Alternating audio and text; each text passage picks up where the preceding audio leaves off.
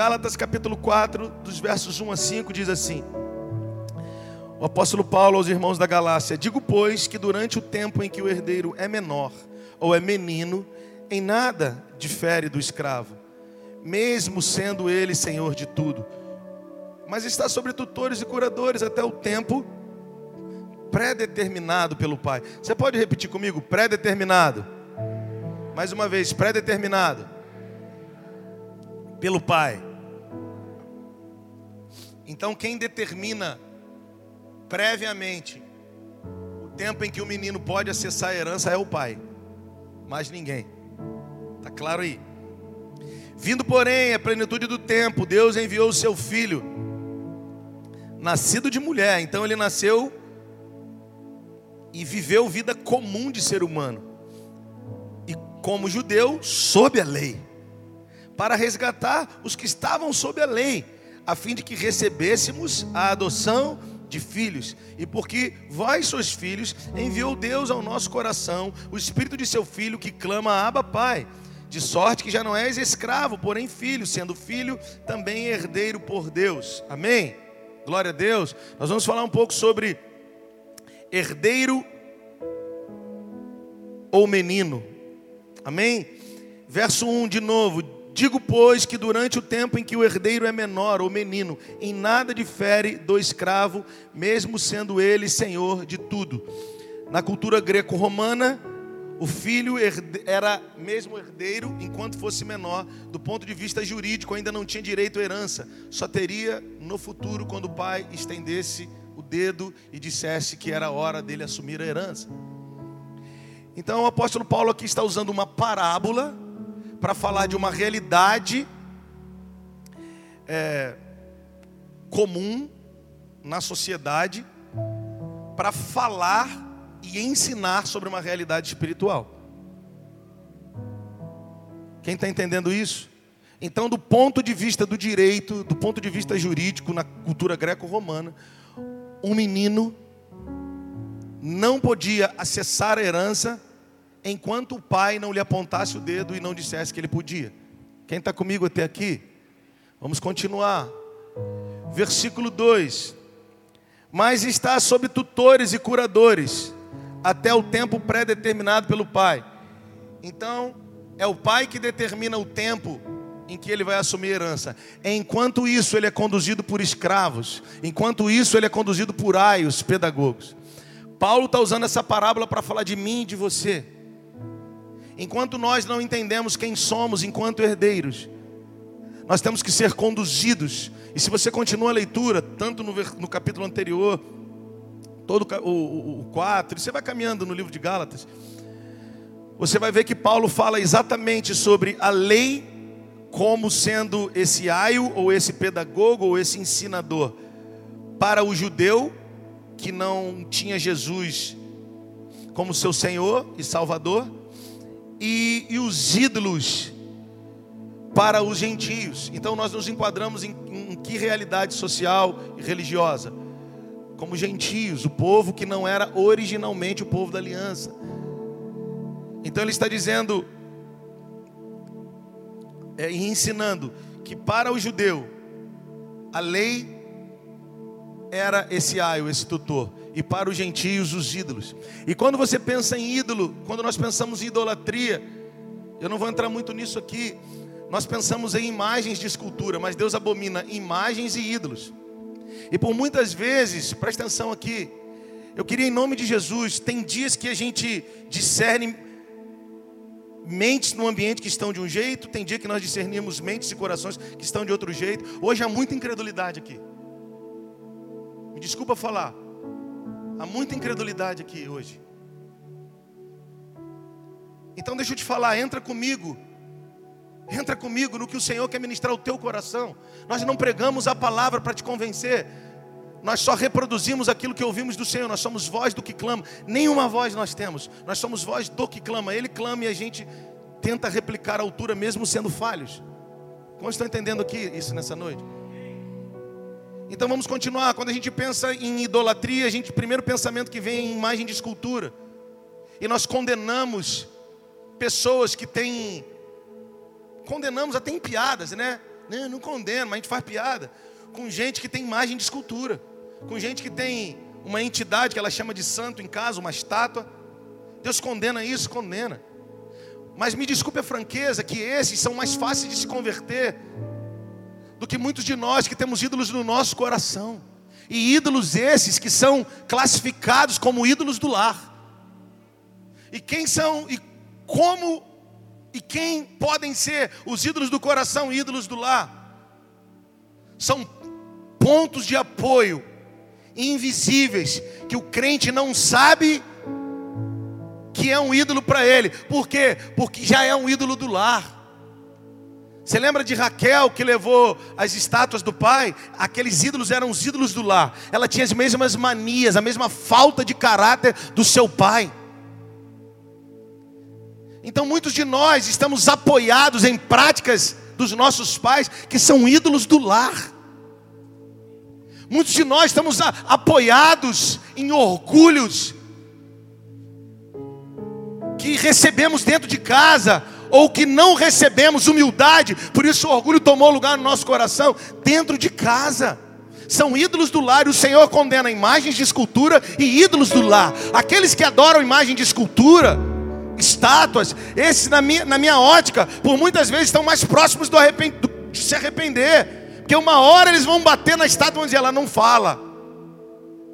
Mas nós, em nome de um, para mim, sub-evangelho, meninos muitas vezes, temos manias que nós dizemos, é assim que eu penso, é assim que eu acho. Ídolo do, do lar, eu penso que isso é fé, isso é teimosia.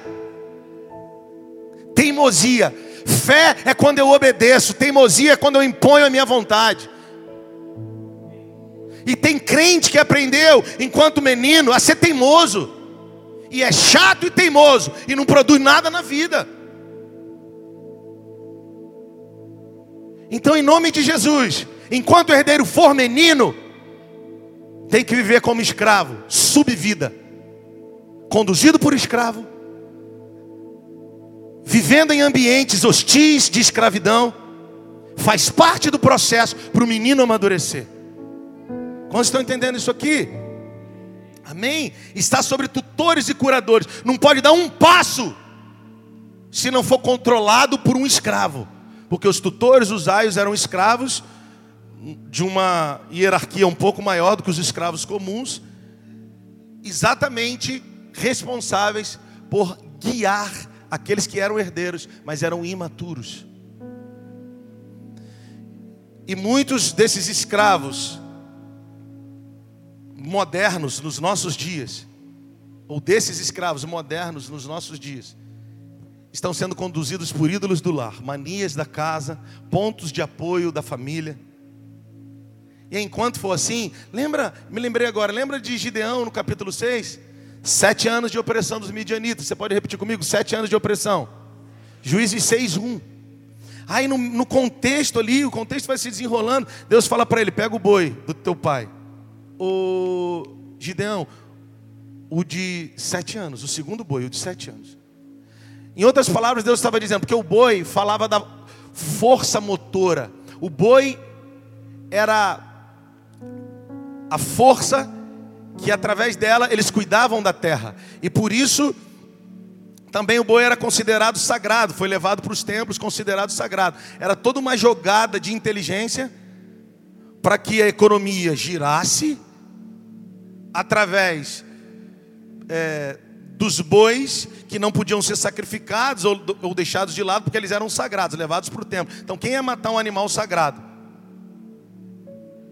E o boi na Bíblia fala uma das representatividades mais fortes do boi, das representações mais fortes do boi, ele fala da força do homem, força física do homem. É Deus dizendo para Gideão, desde o início, vocês já tinham como ser livres da opressão dos midianitas, mas os vossos pais pensaram que era na força daquilo que eles guardaram, daquilo que eles cuidaram, daquilo que, ele, daquilo que eles podiam fazer. Gideão, com você vai ser diferente. Você vai pegar o ponto de apoio dos teus pais, vai dar para mim, porque não vai ter mais ídolo do lar nenhum, não vai ter ponto de apoio mais nenhum. Eu sou o teu ponto de apoio. A minha palavra que vai, vai se cumprir na tua vida. E presta atenção, Gideão era um cara, Gideão era um cara equivocado com relação à sua autoimagem, com relação à sua identidade. Eu não vou entrar nisso aqui, senão eu vou entrar aqui só em Gideão. Eles são dizem que o Senhor quer que você recobre a sanidade e saiba quem você é nele. Para de pensar que você é o que você está pensando que é. Você precisa se encontrar com o Senhor para entender quem você é nele. Se eu fosse me basear na minha vida de adolescente, eu jamais imaginaria que eu seria esse adulto aqui. Quantas vezes o Senhor ministrou meu coração, eu falei: esse não pode ser eu. E ele falou: esse é você, cara. Esse é o que eu formei. Esse é o meu filho que eu quero manifestar. Esse é você. Meu Deus, não dá para mim essas coisas que você está falando. Eu ouvi que eu era tímido, que eu era sonso. Eu sou filho de operários. A minha família não tem recurso algum. E ele falou: Essa é a tua história pregressa, dá ela para mim. Dá o teu ídolo do lar, a tua forma de ser e pensar, a partir do que você aprendeu dentro de casa. Não estou condenando o que aprendemos dentro de casa. Eu só estou falando que nós temos que entregar para o Senhor para que Ele possa então, naquilo que nós aprendemos dentro de casa, que glorifica Ele, Ele vai potencializar, Ele vai nos ajudar a trabalhar, e aquilo que não glorifica, Ele vai nos ajudar e nos ensinar a fazer morrer.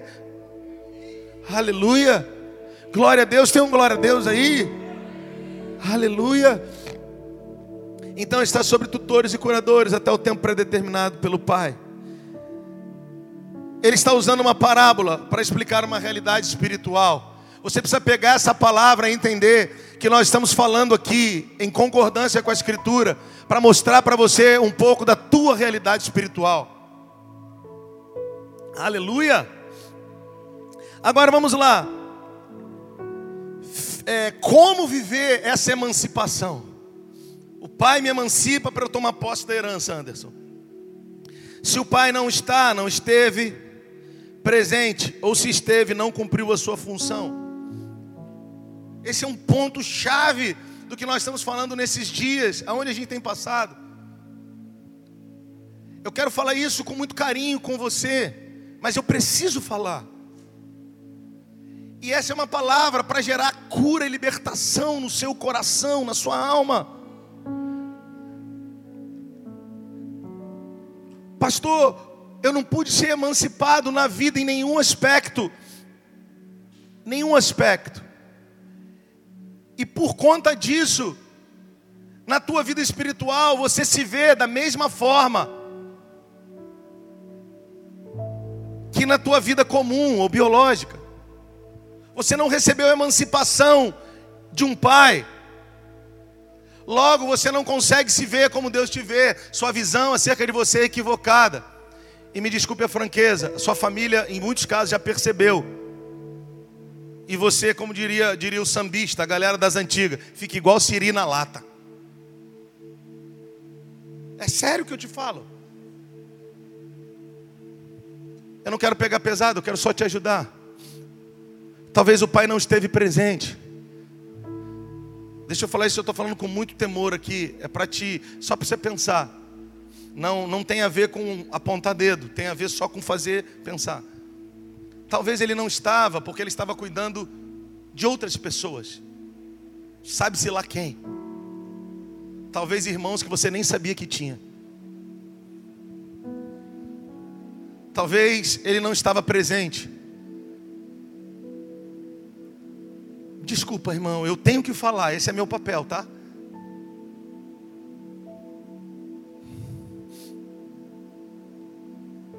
Não quis estar. porque não te aceitou como filho. Desculpa, falei, mas é só para você pensar. Falo e repito onde passo a diferença de orfandade e de bastardia. O órfão foi impedido de conviver com os pais, na maioria dos casos, porque os pais morreram. Órfão de pai, porque o pai morreu. Órfão de mãe, porque a mãe morreu. Ou porque foi impedido mesmo, o pai não teve acesso ao filho por algum outro motivo. Mas o bastardo é alguém que o pai rejeitou. É alguém que o pai, mesmo presente, dizia: Você é burro, cara. Você é desgraçado, moleque. E aí, a, o menino, a menina cresce com essas vozes no seu interior. Eu não quero pegar pesada, é só para te fazer pensar. Eu só vou mencionar e você pense aí. Quantos assédios muitos aqui sofreram? Assédios sexuais, assédios De toda sorte. Eu não vou entrar nisso porque isso é matéria da nossa escola que nós acabamos de forma linda lá no recreio e vamos começar um outro módulo em, abril, outro em maio. As pessoas estão sedentas por isso, você deveria valorizar o que você tem. E isso gerou traços na personalidade. Quer ver? Eu vou citar alguns aqui rapidamente, só para te ajudar a pensar.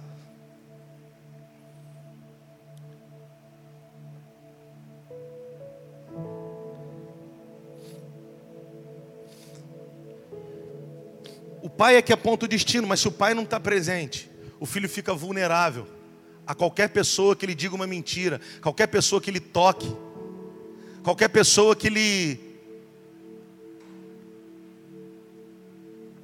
passe por cima dos seus limites. Eu sei que falar sobre esse assunto gera um certo incômodo, mas fica firme aí, irmão. Fica firme aí. Nós estamos trazendo luz a realidades aqui. Se é desconfortável para você, imagina para nós. Tem que falar só dessas coisas. Imagina para nós. Eu gostaria mesmo de dizer que essa semana você vai virar o empresário mais rico do seu bairro. Eu gostaria de dizer, mas é verdade isso? Eu gostaria mesmo de, sei lá, fazer uma dancinha para você aqui. É, graça, hipergraça. Eu queria. Não, eu não queria. Mas fica firme. A ausência da figura paterna gera consequências na vida de um filho. E a principal delas pode ser a rejeição. E da rejeição nascem mazelas emocionais. Alguns dos sinais de, de, rejeição. Isso foi matéria da nossa última aula agora, lá na Ruiós, no Recreio. Indisciplina. Não é ser revoltado, não. Indisciplina é dificuldade com ordens. Você recebe ordens, seu coração treme. Indisciplina fala de não estabelecer disciplina na vida. Essa semana eu começo, a gente não consegue. Isso pode ser traço de rejeição dificuldade com ordens, com figuras de autoridade. Outro traço, falta de direção, falta de foco, inconstância e procrastinação. Falta de foco. Cada seis meses o cara está fazendo uma coisa. A mulher continua orando e sonhando para ele se encontrar. Mas cada dia que faça, está ficando mais velho não consegue se encontrar. Quer ver outro traço de rejeição? Querer ser reconhecido por aquilo que faz. Hoje eu já não faço mais, hoje só flui, graças a Deus. É lindo chegar lá no recreio, é lindo chegar aqui e ver os irmãos que sabem quem são, fluindo naquilo que tem que fazer. É lindo receber os vídeos. Eu e minha esposa vendo os vídeos do adolescente, a gente chorava. Ou eu, pelo menos, chorei e falei, Senhor, glória a Deus pela vida dos nossos pastores, porque não é sobre o pastor Rodrigo, é aquilo que tem peso de eternidade. Você quer ver outro traço de rejeição? Falta de senso de pertencimento. Isso gera em nós sentimento de fuga, com base em soluções próprias para autoproteção. O cara está cinco anos com você, diz que te ama e que te aleluia. Do nada, eu já estou acostumado com isso, eu já aprendi no ministério a viver isso. Mas como assim? Estava orando com a minha esposa. Hum, cara, sem essa para mim. Ah, estou orando com a minha esposa. É igual, eu estava falando isso com o Saulo. É igual Ananias e Paulo. Aí Paulo, dona Sandra, cresce no ministério, se torna o cara que escreveu quase a metade do Novo Testamento. Aí ele vai querer, Júnior, dar sermão para Ananias. Mano, quando Paulo chegou na história, Ananias já estava orando por ele, velho. Esses são dias que nós vamos ter que baixar a bola e ouvir os mais velhos e dizer sim, Senhor, não, Senhor. E eu me incluo nisso. Obrigado, Ana Maria Clara, pelo seu. Ana Maria Clara, não, Maria Clara. Pelo seu amém. Estou profetizando. Ana Maria Clara, oh meu Deus.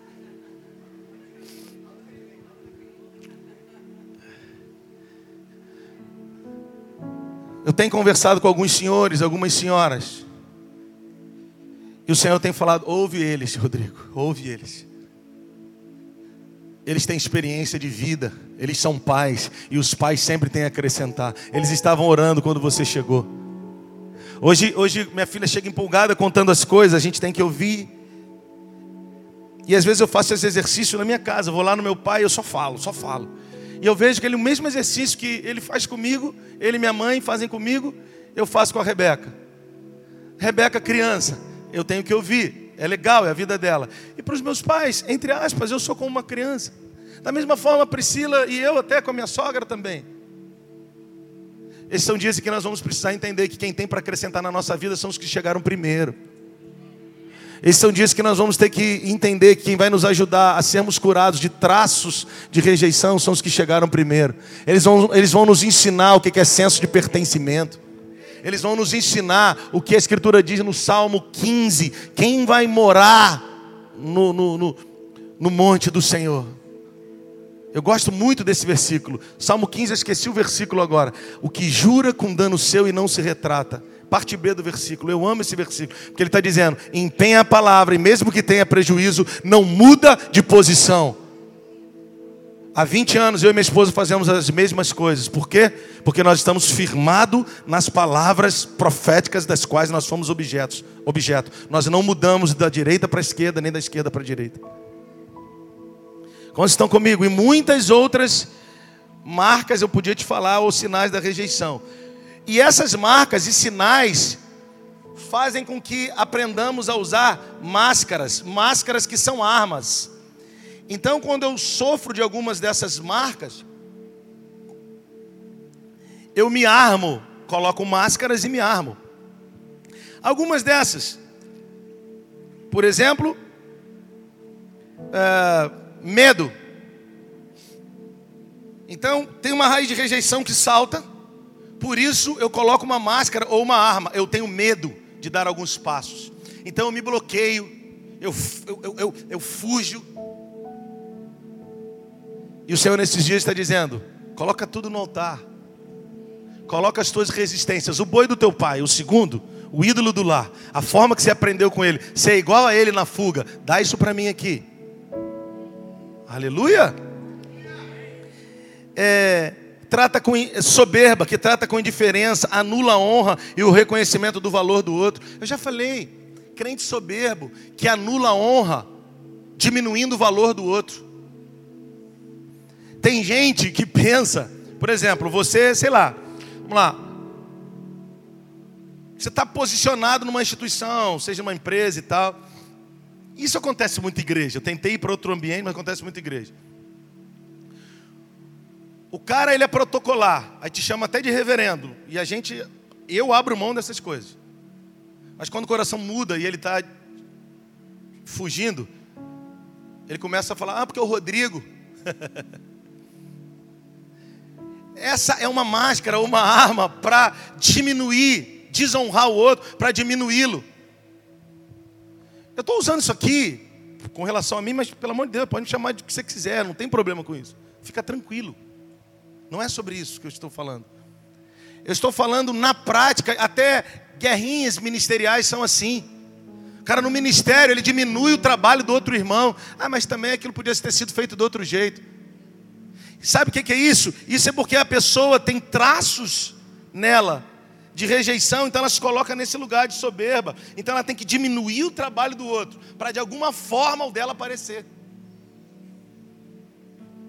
Tem alguém em casa aí Altivez, o que é altivez? A pessoa pensa que está no lugar alto, se coloca no lugar alto no relacionamento com as pessoas, inclusive olha de cima para baixo. Na verdade, ela está num gueto, num buraco, mas ela, tudo dela, ela às vezes nem fala diretamente. Tem gente que fala diretamente, mas, mas tem outros que nem falam diretamente, mas com insinuações e na prática, você vê ela está sempre, ela é sempre superior ao outro. Ela sempre se coloca. Como estão entendendo isso aqui? Então essas aqui são marcas, algumas mar, máscaras e armas usadas. Eu não vou, eu não vou entrar muito aqui não, porque não é aula aqui. É porque me deu vontade de te falar isso para te ajudar. Quem está comigo até aqui? Então, enquanto o herdeiro é menino e nada difere do escravo, mesmo sendo senhor de tudo mas ele está sobre tutores, curadores, aios, pedagogos, até o tempo predeterminado pelo pai. Ok, o pai chega e emancipa ele, glória a Deus. Mas como? Se o pai nunca voltou. Como se o pai nunca esteve? Como se eu não sei nem aonde ele mora? É por isso que a minha visão é equivocada. Como se ele era um beberrão e me agredia. Eu já falei isso, ô Carlinhos. A gente pensa em Mateus 6,6, muitos com dificuldade, porque a Bíblia diz: entra no teu quarto, fecha a porta e ora o teu pai. O cara, o cara pensa no pai dele. Meu pai, quando me levava para o quarto, era para me espancar. Eu não quero esse pai aí, não. Deixa eu ficar com esse Deus mesmo. Como estão entendendo isso? Como se é o pai que aponta o dedo e ele não estava lá? É sobre isso que Paulo está falando aqui. Quem está entendendo isso? Aleluia. Eu sei que essa pode ser uma dor silenciosa no seu coração, mas você precisa prestar atenção, porque ao invés da tua vida ser de ciclo em ciclo, de estação em estação, primavera, verão, outono, inverno, de ciclo em ciclo, você pode andar em círculo e a sua vida ser como um circo, espetáculo para muitos, entretenimento para muitos, mas sem objetividade. Eu sei que essa pode ser uma dor silenciosa e eu estou aqui para te ajudar. Aleluia. Amém. Agora deixa eu pensar com você rapidinho para a gente pegar a reta do final, para te ajudar numa retomada aí. Gênesis 1, 27. Abre comigo lá, rapidinho, por favor. Esse é um texto muito chave para esse assunto. Muito chave.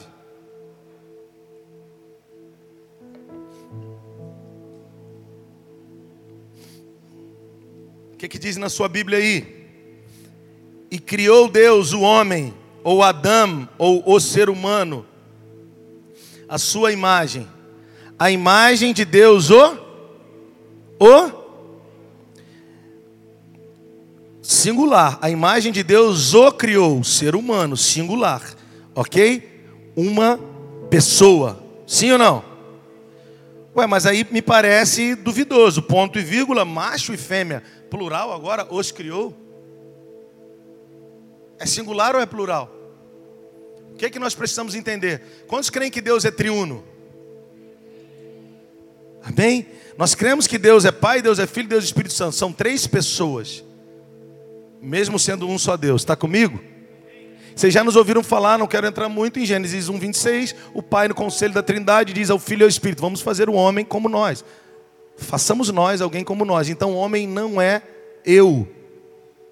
Somos nós. Não vou entrar muito nisso aqui, mas eu quero caminhar para o 27. Deus faz Adão, ser humano,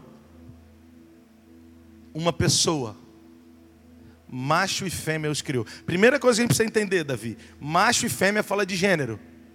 Macho é macho, fêmea é fêmea. Existem outras versões que diz homem e mulher. Mas macho e fêmea é gênero, homem e mulher é maturidade.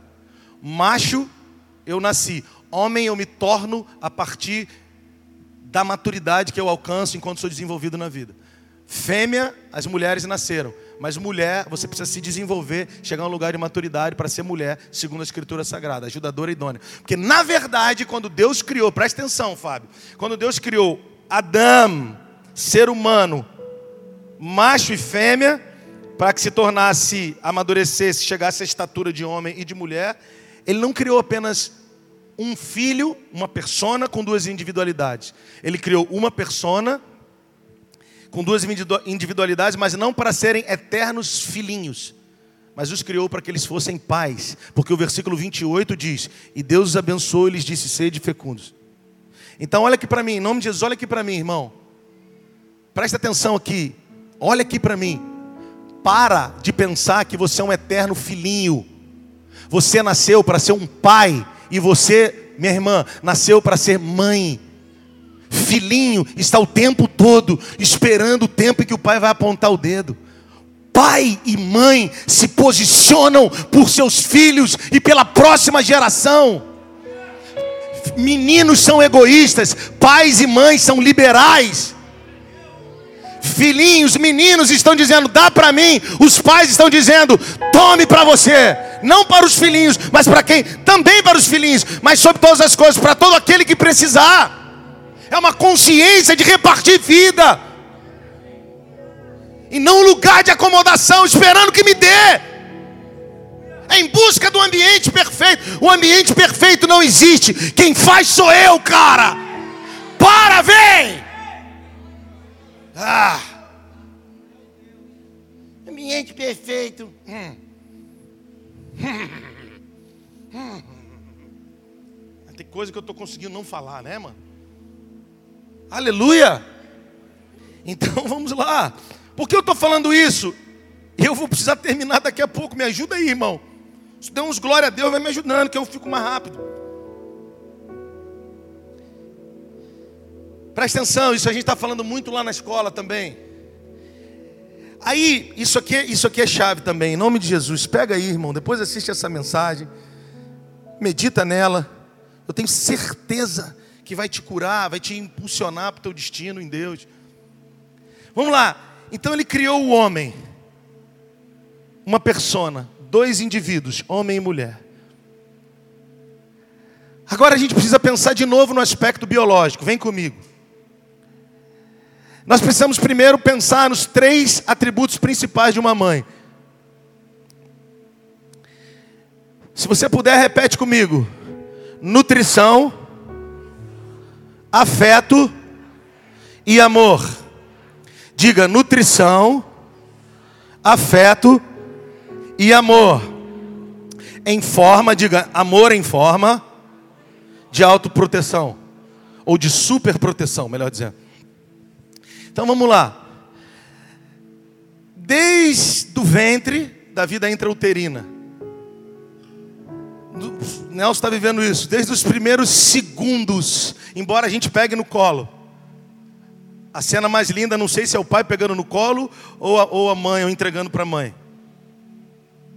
Para mim, talvez é a mãe, é o contato da mãe com a criança. A criança se relaciona com a mãe de forma quase que exclusiva. E até metade da primeira infância, a única, o único ser que ela se relaciona 24 horas por dia. Literalmente. Claro que conosco de certa forma, mas é com a mãe. E ela não se relaciona com a mãe porque ela sabe que é a mãe. É porque a mãe é uma terra fértil. A mãe é uma terra pronta para frutificar. Então, os atributos de mãe, primeiramente, falam de nutrição, afeto e amor em forma de superproteção. Então, a mãe já está pronta para dar tudo que a criança precisa. Então, a criança, Nelson, se relaciona com o leite da mãe, com a nutrição da mãe com cuidado da mãe. É aquela história que eu falo. Se você é um bom pai que acorda de madrugada para ajudar a ninar, dar de mamar para o seu filho, glória a Deus. Se você é igual a mim, que levantava, mas muitas vezes dava migué porque tinha que trabalhar no outro dia, glória a Deus também. Mas a verdade é que a mãe, ela não, ela, ela não consegue nem se dar essa opção. Se você não levantar, ela vai ficar lá. De manhã, tadinha, ela está um caco, coitada. Mas ela não deixa a criança. Ela tem que dar de mamar. Ela tem que ministrar afeto.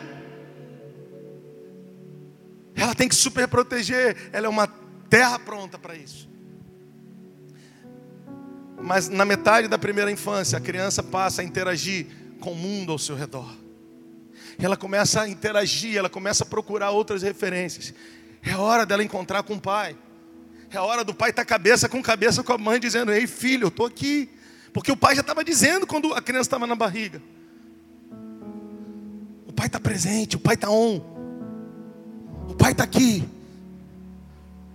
A mãe, afeto, nutrição, amor em forma de superproteção. E o pai, para não entrar muito profundo aqui sobre todas as coisas, Compromisso, palavra empenhada.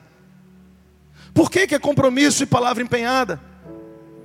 Porque a mãe, ou William, tem seus atributos, mas o pai tem a sua consciência.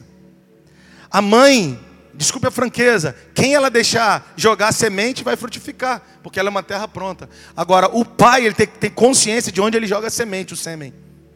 Pai é consciência, mãe são atributos. Tem alguém presente aqui? Olha aqui para mim. Tem alguém em casa? Aonde eu quero chegar? Então, na metade da primeira infância, quando a criança procura o pai, cadê ele? Está trabalhando pra caramba. Não tem tempo para dar o que ele precisa dar para o menino se desenvolver seguro.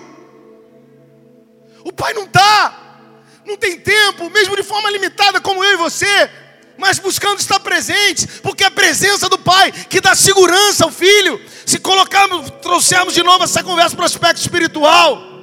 Deus diz: Tu és meu filho amado, eu tenho prazer em você. Final de Mateus, capítulo 3, versículo 17 ou 18. E no 4, Satanás, ele no quadragésimo dia com fome, Satanás disse: Se tu és filho de Deus, transforma essas pedras em pães. Ele disse: Nem só de pão vai viver um homem, mas de toda a palavra que procede da boca do meu pai. Ele está dizendo: Eu sei o que meu pai diz a meu respeito. É a palavra do meu pai que me dá segurança. Está escrito, é a palavra do meu pai que me dá destino, cara.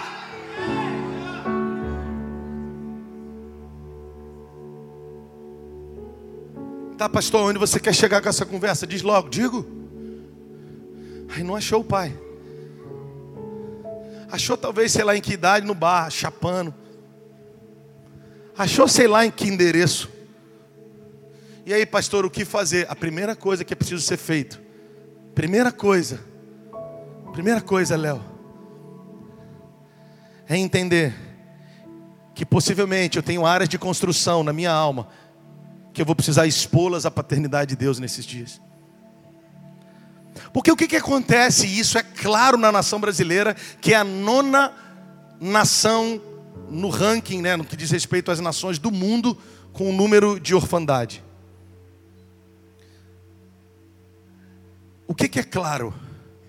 E aí, esse menino que recebeu, entre muitas aspas, 50% da sua formação, no caráter emocional, porque o pai não estava, ou o pai era um abusador, ou qualquer outra coisa terrível desse jeito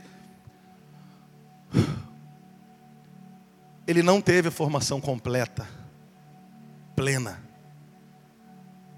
Sabe o que ele continua procurando na vida adulta? Ou sabe o que ele continua, ou que ele passa a acreditar? E na vida adulta é tudo que ele, continua, que ele, que ele procura? Ele só conhece afeto, nutrição e superproteção. E ele fica adulto, ele acha que a vida é afeto, nutrição e superproteção. Sabe o que ele procura no outro? O que a mãe deu: afeto, nutrição, superproteção. Sabe o que ele procura na igreja? Afeto, proteção, nutrição, superproteção.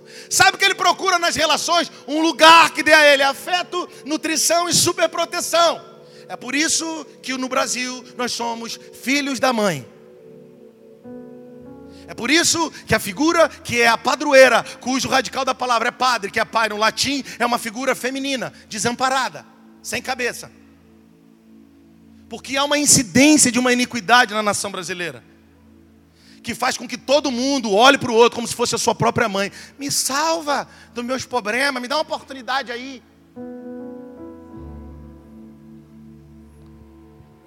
E é por isso que a gente tem crente que adora fazer campanha para alcançar alguma coisa que quer muito. É por isso que a gente foge do discipulado quando a gente é confrontado. É por isso que a gente se tornou ativista. Carregar a bolsa do Daniel eu não quero. Eu não quero. Eu só quero se eu tiver no microfone. Eu daria tudo. E a gente está trabalhando para isso. Para que eu possa me dedicar mais aos pastores que batem na nossa porta para a gente sentar para discipular, do que ser um pregador. Eu não sou pregador, eu sou filho da irmã Bené e do irmão Carlão que estão ali. Esse é o melhor título da minha vida. Depois de filho de Deus, é claro. Como estão entendendo isso? Mas eu continuo pensando que a igreja é minha mãe. Dá nutrição, dá afeto. Me dá uma oportunidade no seu colinho. Mas nesses dias eu quero declarar, e eu vou ter que terminar já já. Eu vou terminar já, eu acho que isso vai te ajudar. É que eu não queria terminar. Eu só queria só falar mais uma coisa aqui que eu vi aqui. E muitos de nós, ou muitos homens da nossa geração, estão esperando inclusive da esposa o que a mãe deu. Se a mulher não levar comida do jeito que ele quer, feita do jeito que a mamãe fez, fica idealizando uma mulher que nem de longe. Hum, desculpa, não vou nem concluir a frase. Quando estão entendendo isso aqui? Vamos só avançar para alguma coisa aqui e a gente já vai terminar. Tem umas mulheres que estão tão guerreiras que elas fazem a parte delas e do marido. Só que elas não vão conseguir fazer do marido porque elas não nasceram para fazer. Mas a mulher, ainda, além de ser mulher de oração, que tem compromisso com a igreja, cuida dos filhos, ainda trabalha fora. E os ganhos dela ainda suprem a casa. Meu Deus. Hashtag pronto, falei. E elas ainda estão orando, acreditando que depois de 40 anos, 50 anos, Deus vai fazer uma obra na vida do marido. Ele está me usando aqui. Ele está usando a gente aqui. Irmã, continua orando por nós. Porque a gente precisa falar. A gente precisa falar, irmão. E não pense você que a gente está falando porque a gente é o Senhor nesse assunto, porque a gente está sendo ferido, no melhor sentido da palavra, por Deus nesse assunto.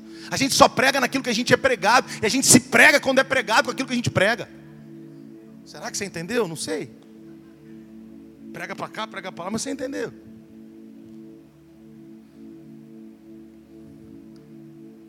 Isso são traços, esses são traços de orfandade. São traços de bastardia. Quantos estão comigo aqui? Vamos tentar só dar mais uma avançada rapidinho. 1 Pedro capítulo 2, versículo 2. Se puder, coloca para mim aqui ó, atrás. Em nome de Jesus, tem gente lá? Tem gente aí? Faz assim para mim, está tudo escuro aí. Aleluia! Glória a Deus! Tem outro ali, meu Deus. Bota aí para o tio. 1 Pedro capítulo 2, versículo 2.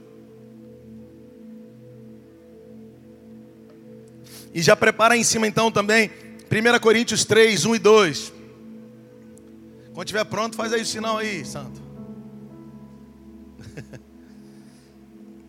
Eu quero falar isso porque a religião fez com que nós pensássemos que uma vez viemos à frente, entregamos a nossa vida para Jesus, Desirê. Está tudo resolvido. Não, cara. Precisa entender que a salvação é a porta. É a porta de uma nova vida pela graça.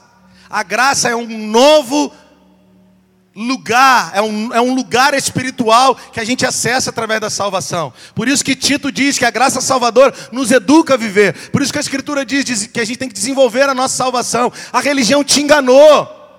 Pastor, eu sou, eu sou batista, 30, e daí, irmão? Assembleano, sou PGLista, e daí, macho? Mevanense. A religião nos enganou. Olha que Pedro está dizendo em 1 Pedro 2,2. E já deixa aí na mão aí, ó. 1 Coríntios 3, 1 e 2. Desejai afetuosamente, ardentemente, com meninos recém-nascidos, o leite racional, não falsificado, para que por ele vá descrescendo. Pedro está dizendo: vocês precisam do genuíno leite da palavra, do genuíno leite espiritual que é a palavra, não falsificado, para que por ele vá descrescendo. O problema é que muitos de nós não temos vida devocional viemos à frente, entregamos a vida a Jesus, mas não meditamos na palavra com o coração quebrantado. A gente até lê porque a gente pensa que a gente é pregador. A gente esquece que a gente é filho. Quantas vezes eu leio a Bíblia com o coração de pregador e o Senhor fala: Eu não estou querendo me relacionar com o pregador, eu quero falar com meu filho. Será que ele está aí, Rodrigo? Não é sobre a próxima mensagem que nós vamos pregar, mas é sobre a próxima mensagem que ele vai nos pregar com ela. Então nós não temos tempo no devocional, dizendo, Pai, fala comigo de forma simples, mas eu estou um tal de estudar escatologia, mas eu não consigo me relacionar com os iguais na minha comunidade de fé. Eu me, olha só, a Bíblia, presta atenção, parênteses aqui gigante. A Bíblia diz que aquele que se isola se insurge contra a verdadeira sabedoria. Pastor, eu já sei disso. Você quer uma das definições para pecado? Pecado é a separação de dois grandes amigos. Deus vinha ter com Adão, presta atenção, irmão. Acorda, macho! Não mordo, não, fala assim, mas estou tranquilo. Dá uma lafaiada na, em nós, né? O pecado é a separação de dois grandes amigos. O amigo Deus que vinha ter com seu amigo Adão todos os dias na viração do dia. E o pecado os separou. O pecado os separou se você não sente dor mais em ser separado dos teus amigos, me desculpe a franqueza. Talvez você está caído e não sabe, e ninguém te disse. O pecado é a separação de dois grandes amigos. Esses são dias de nós voltarmos. Esses são dias de nós reatarmos nossa comunhão com Deus. E as vitais, aqueles a quem Ele destinou, nos destinou a estarmos, para que nossa família estivesse, congregássemos. Não é sobre preferência, não é sobre plataforma de lançamento, é sobre lugar de pertencimento. Aleluia. Então ele está dizendo: desejem. Não, pode ficar aí, pode ficar aí. Pedro está dizendo: desejem como crianças recém-nascidas, o puro leite, para que vocês possam crescer, não falsificado. Guarda essa expressão, não falsificado. Agora, Paulo está dizendo aos coríntios: Eu, irmãos, não vos pude falar como espirituais, mas como carnais, como a meninos em Cristo. Versículo 2. Com leite vos criei, e não com comida sólida, porque vocês ainda não podiam suportar, e não podem agora. Ele está dizendo: Eu dei a você, Pedro está dizendo, nós precisamos desejar leite para que a gente possa crescer. Como crianças recém-nascidas, o puro leite, não o falsificado. Agora, num paralelo, Paulo está dizendo: Eu criei vocês com leite e vocês são carnais. Eu te pergunto: o leite é para a gente crescer saudável? Ou o leite faz da gente carnal a gente beber leite? As duas coisas. Eu vou te explicar. Para criança é normal dar o leite, mas para adulto ele é carnal se continuar tomando leite. Esse é o paralelo de Pedro e Paulo. O que, que eu quero mais na vida? Não me ligou, não falou comigo, não me deu a oportunidade. Isso é para criança, macho. E adulto, como é que faz? Tem que comer comida sólida. Saulo estava no sítio lá até agora fazendo as coisas. Eu falei, isso aí que é vida de pastor. É isso que é vida de pastor. Ninguém está vendo, irmão. E o sítio é bom, não é quebrada nenhuma, né, Saulo? Faz tempo. Faz tempo. Que a gente carrega saco de batata nas costas para essa igreja ser uma igreja bonita. Faz tempo. Faz tempo que a gente carrega boleto que a gente nunca nem viu na frente, na vida. Um boleto por dia. Agora tem mais de um até. Faz tempo que a gente teve que aprender a lidar com ingratidão faz tempo. E a gente não está se vitimizando, não, a gente só está dizendo: não é mais sobre tomar leitinho, é sobre comida sólida. Existe uma cidade clamando, existe um estado clamando, existe uma geração dizendo: passa a Macedônia. Eu também sofri com a orfandade, eu também sofri com a bastardia. Nós estamos vendo as pessoas bebendo dessa mensagem e nós estamos dizendo: agora eu entendi, porque dez anos pregaram a mesma mensagem, porque chegaria uma hora que as pessoas viriam de diversos lugares para sentar na primeira fila e dizer: Isso é que eu preciso para mim. Não é sobre agradar uma plateia, cara. Quer leitinho, menino? Quer comida sólida? Vamos pagar a conta do nosso povo, vamos? Vamos virar o cheque especial sem reclamar. Eu não quero aqui. Eu gosto de Paulo, porque Paulo, né, Nelson? Ele falava mesmo e com autoridade. Sabe quantas vezes a gente perdeu o plano de saúde? Quando Pedro veio, a gente acabou de perder um plano de saúde. A gente vendeu carro para fazer o parto do menino num, colégio, num, num, numa maternidade particular. Hospital público, nós não temos problema com isso. Nós só temos problema de nos acovardarmos. Nós só temos problema de pensar, ah, o ministério é pesado. Eu já pensei assim, mas eu fui livre. Dois pais me ajudaram. Meu pai ministerial, Luiz Hermínio, e meu irmão mais velho, Juscelio. Eles me ajudaram a ver a beleza que hoje eu vejo no ministério. Eu devo a eles. Como eles me ensinaram a tirar a amargura de dentro de mim. Amargura, o ministério é pesado. Não, não é. É leve. Eu estou vivendo o melhor momento. Nós estamos vivendo o melhor momento da nossa vida. Por que, que eu estou falando essas coisas? Porque nós precisamos entender que tem um outro aspecto aqui. Não precisa abrir para a gente ganhar tempo. Preste atenção. Eu vou parafrasear aqui, mas você anota aí, só para a gente fechar essa sessão. A Bíblia diz em Efésios 4, dos versos 11 a 24, que ele deu, concedeu uns para apóstolos, profetas, evangelistas, pastores e mestres, com visto ao aperfeiçoamento dos santos, até que eles amadureçam, e por aí vai, parará, chegando à perfeita varonilidade. Agora, esse é o ponto que eu quero ressaltar, para que não sejamos mais meninos, agitados de um lado para o outro, levados ao redor, por todo o vento de doutrina e pela artimanha dos homens que pela astúcia induzem ao erro. Eu preciso dizer a você, presta atenção, da mesma forma que no aspecto biológico, Charlie, em algum momento, Maria, faltou o pai, e, e, e possivelmente nesse ato aí, nesse vácuo, de quando você e eu interagiríamos, né, mais com o mundo externo, talvez entrou uma pessoa na ausência do pai. Esse é o problema da ausência do pai também. Na ausência do pai entrou uma pessoa má, uma pessoa astuta, um tio mau. Eu não vou nem entrar nisso. Deixa isso para os nossos encontros, as nossas imersões, né? Mas entrou um tio mau aí. Entrou um, sei lá, um funcionário da casa mal. A mãe tinha que trabalhar, fazer. Entrou aí. E eu não vou nem te dizer o que pode ter feito. Mas eu quero trazer de volta para o aspecto ministerial, que aí você pensa no aspecto biológico, no aspecto ministerial.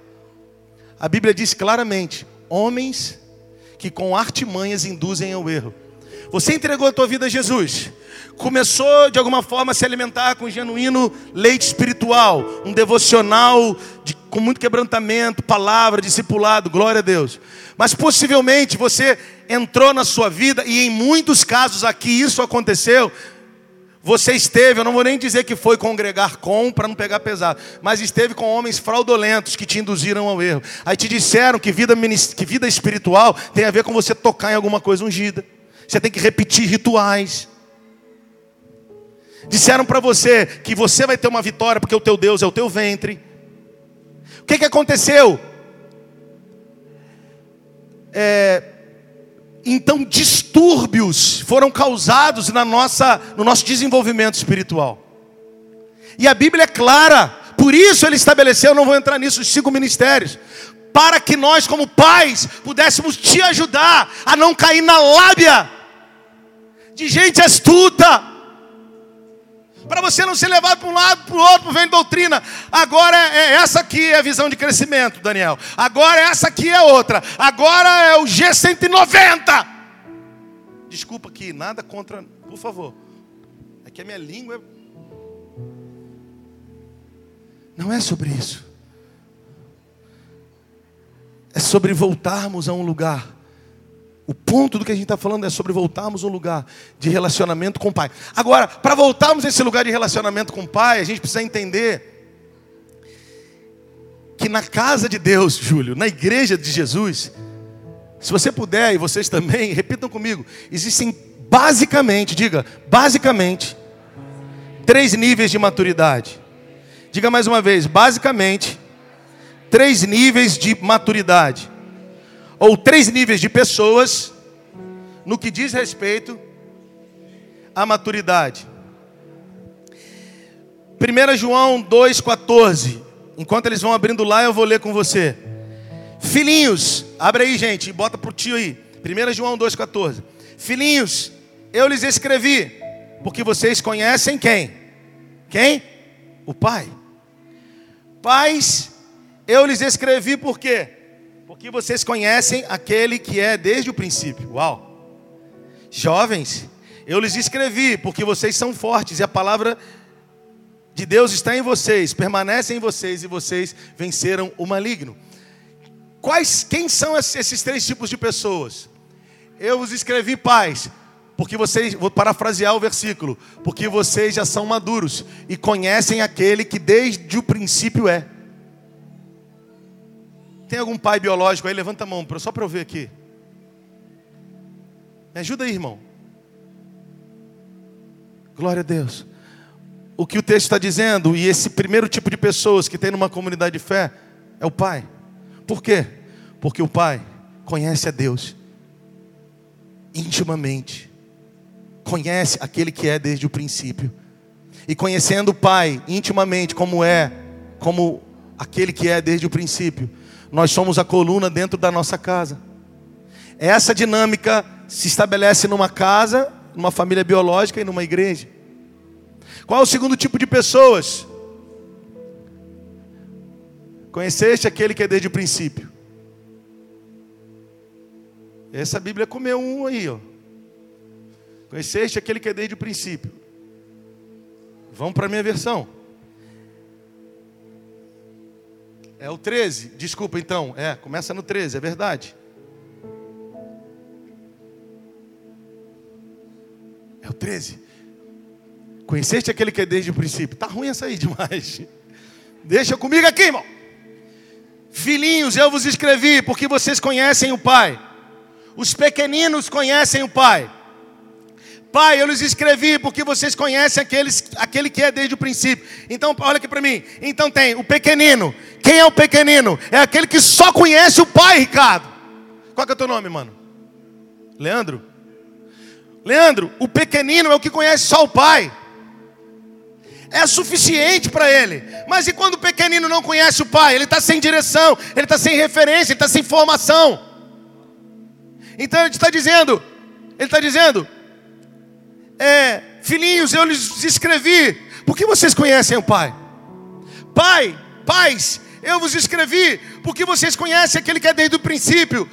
Pais, eu vos escrevi porque vocês são a referência da casa, têm comunhão com Deus, e porque são aqueles que têm filhos que têm comunhão com Deus, sendo pai da casa, conhecendo a Deus como pai. Os filhinhos podem olhar para vocês e a partir de vocês aprenderem de quem é Deus como pai deles.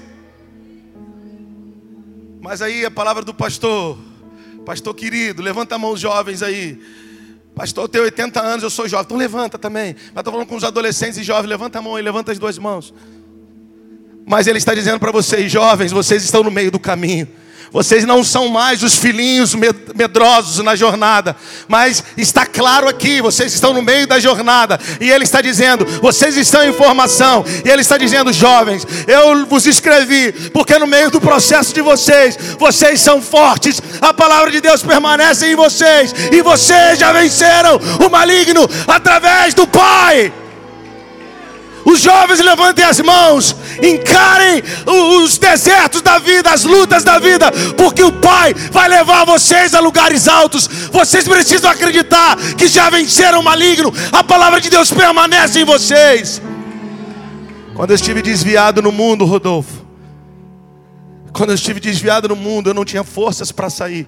Mas pela oração dos meus pais que se relacionavam com Deus, as minhas maiores referências de, de, de servos de Deus, os meus pais, Deus foi me tratando por dentro nas minhas, na, nas minhas zoeiras aí fora. E em muitos momentos ele disse: Você tem força para vencer o maligno. Eu não tenho. E ele dizia: Você tem, porque a palavra permanece em você. Às vezes eu começava a orar em línguas na madrugada, cheio de maconha orando em línguas. Não estava viajando, não. Era a palavra de Deus em mim. Eu falava: Deus, que é isso? Quando estão entendendo isso aqui, levante as suas mãos, jovens. Eu quero declarar que quando o inimigo vier assediar a tua mente, você vai dizer: Pai, você disse na tua palavra que a tua palavra está em mim, Senhor. Me ajuda, me ajuda, me ajuda. E Ele vai te dar força. Ainda que em algum momento você se sinta fraco e até tropece, continua, levanta, porque uma hora você não cai mais. Porque uma hora você não cai mais. Você precisa acreditar, cara. Quem vos, quem vos fala é um pai que está escrito. Ele me escreveu no livro da, da vida. E disse: Eu te escrevo, Rodrigo, porque você é pai e você me conhece desde o princípio. Pode olhar para nós. Nós estamos dizendo: nós temos uma aliança. Nós temos diferenças, temos aliança. Eu nem se gosto de falar desse negócio de diferença, mas tem.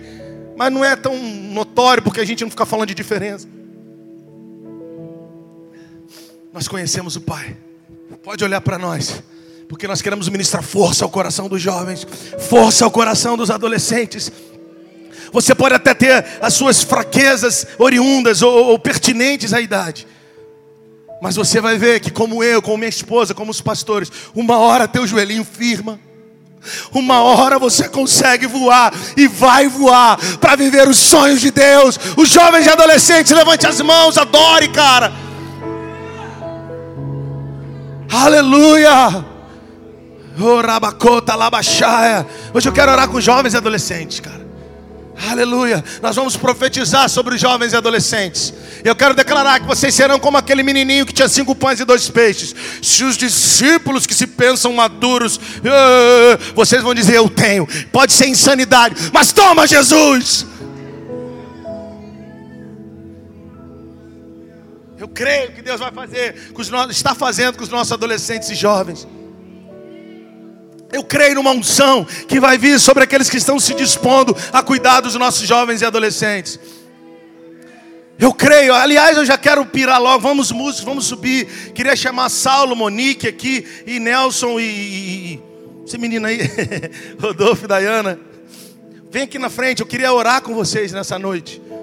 Eu queria fazer diferente agora. Eu queria que os jovens. Vem cá, corre aí, santo. Calma aí, eu queria que daqui a pouco, daqui a pouco, até eles, quando eles virem os jovens e adolescentes, venham orar com eles aqui. Vou fazer melhor. Pode ficar aqui, Saulo. Só os adolescentes vão orar por vocês hoje. Uma outra palavra que Deus está trazendo no meu coração aqui agora sobre os jovens. É aquela palavra de Ananias e Safira. Ananias e Safira achava que era muito bom. Muito bom, Ananias e Safira. Muito bom. Muito bonzão, Ananias e Safira. Não era fiel nem nisso aqui. Aí quer falar de bondade. Mas em Deus teve que. Os caras foram ajuizados ali, receberam um juízo ali.